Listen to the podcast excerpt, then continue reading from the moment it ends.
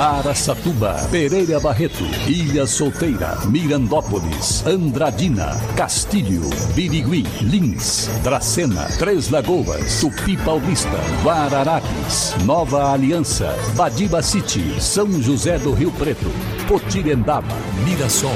Azevedo Auditoria Soluções Empresariais apresenta SRC Notícia. A informação para mais de 3 milhões e meio de ouvintes. Apresentação Nivaldo Franco Bueno. E nossa saudação hoje para Viler Matias Santos, da Vita Distribuidora em Lins, e ouvinte assíduo do SRC Viler, a você e a todo o pessoal da Vita Distribuidora. Muito obrigado pela audiência e aquele abraço. SRC Notícia. Notícia.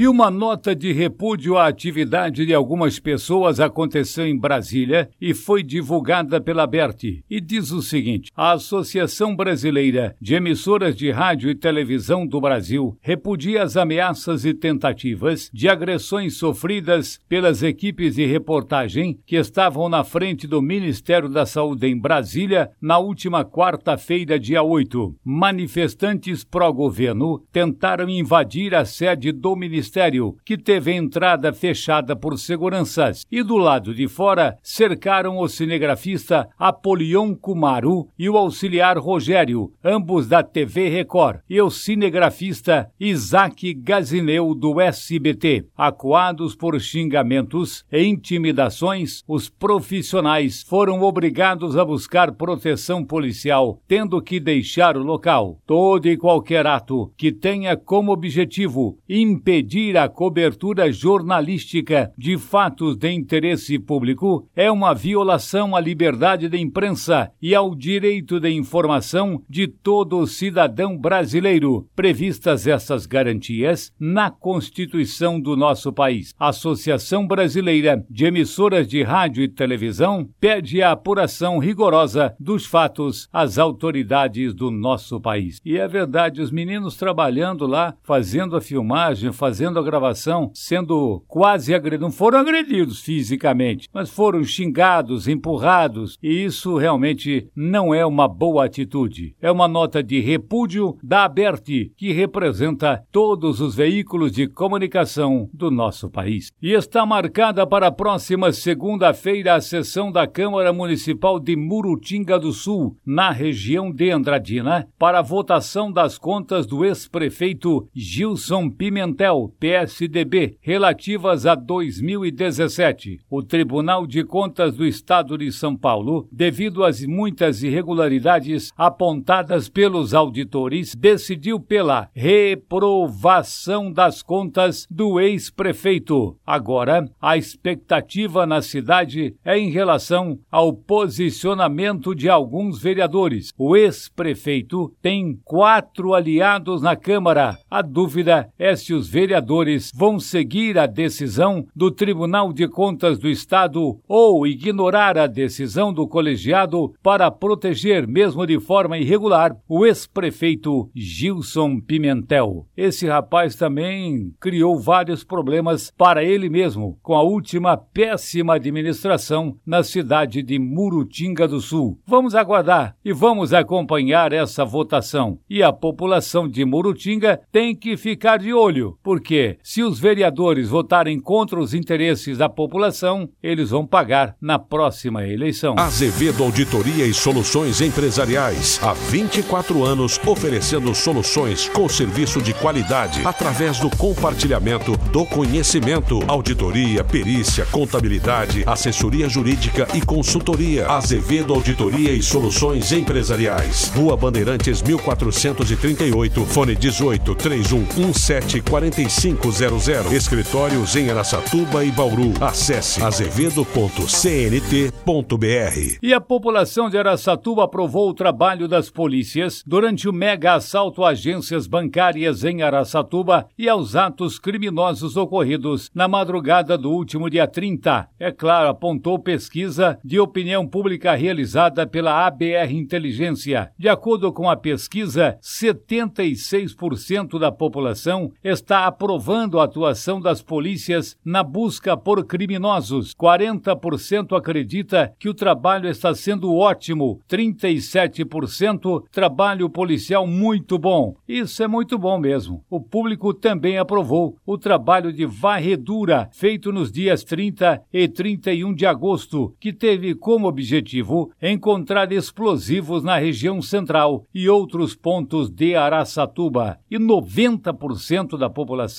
aprovou o trabalho, classificando como ótimo e bom. Olha, o trabalho do GAT, do BAEP e outros setores da Polícia Militar, da Polícia Civil e também da Polícia Federal foi muito importante. Então eu acho que tudo isso identifica um posicionamento realmente muito sério. A imprensa também foi um dos temas da pesquisa e teve sua atuação aprovada por grande parte da população na divulgação de informações. Isto envolveu Jornal Liberal Regional, o único impresso de Araçatuba, a Clube FM, a grande emissora da região de Araçatuba, e a Jovem Pan FM Araçatuba, também do SRC. Eu acho que ah, nesse episódio a única coisa ruim foram as mortes e os feridos que aconteceram. Mas população de Araçatuba aprova trabalho da polícia durante este mega assalto. E agora Rio Preto e Mirassol são notícia. Repórter Eno Félix, Cairós FM 94,1. Um incêndio de grandes proporções assustou os moradores de Catiguá na região de Rio Preto e fez com que a prefeitura suspendesse as aulas em duas escolas da cidade. O atendimento em uma unidade de saúde também foi suspenso por conta do fogo, que começou no final da manhã e foi até o final da tarde. Segundo informações do Corpo de Bombeiros, o fogo atingiu uma plantação de cana-de-açúcar e se espalhou para uma área de preservação permanente. Uma cortina de fumaça cobriu a cidade e assustou os moradores. Durante todo o dia, ficou muito difícil de respirar. A fumaça fumaça começou a cobrir a cidade na hora do almoço e depois veio uma camada de cinza, contou a moradora Nathalie Merotti Valentini. De acordo com o coronel da Defesa Civil de Catiguá, Aldo Fernandes da Costa, diversas frentes ajudaram no controle das chamas. Eu sou bombeiro, aposentado, e nunca vi um incêndio de tamanha proporção como esse na cidade de Catiguá. Foi gigante a destruição, falou. Não houve vítimas. Enon Félix, SRC.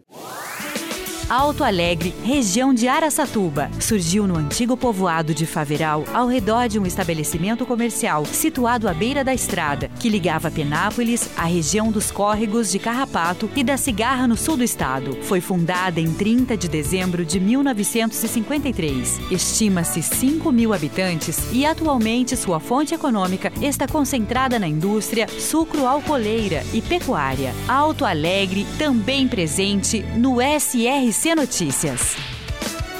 E a Justiça de Mato Grosso do Sul decretou a prisão preventiva de quatro pessoas envolvidas no roubo de três aviões da madrugada da última segunda-feira no aeroporto de Aquidauana, no Pantanal Sul Mato Grossense. Os proprietários dos aviões são o cantor Almir Sater, foi um César Skylane, Zelito Alves Ribeiro, o ex-prefeito de Aquidauana, José Henrique Trindade e outros que evidentemente estavam estavam envolvidos também. A reportagem apurou que a justiça decretou a prisão de Laudelino Ferreira Vieira, 43 anos, popular Lino, apontado como mentor intelectual da ação criminosa no aeroporto. Lázaro da Silva Ramírez, 24 anos, o piloto boliviano Kevin Soares Moreno e Ivanildo da Silva Dias Ferreira, de 26 anos, o nego. Os quatro estão foragidos. Parece que eles foram para Bolívia, mas a qualquer momento a Polícia Nacional ou mesmo internacional vai botar a mão nesses bandidos. Decretada então a prisão preventiva dos envolvidos no roubo destes aviões, em especial esse que a gente citou, do cantor Almir Sater. Um homem de 25 anos foi morto a facadas e uma mulher e outro homem ficaram feridos durante um desentendimento generalizado em um churrasco. Ei, meu Deus do céu! Churrasco na madrugada na rua Dom Pedro I, Jardim Imperial em Sabino, pequena e cidade simpática da região de Lins, a 32 quilômetros de Lins. Odair Júnior dos Santos Alves foi atingido por uma facada na barriga e chegou a ser levado ao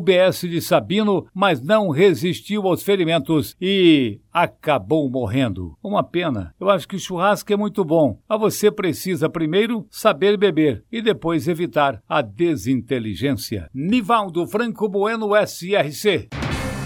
Azevedo Auditoria Soluções Empresariais apresentou SRC Notícia.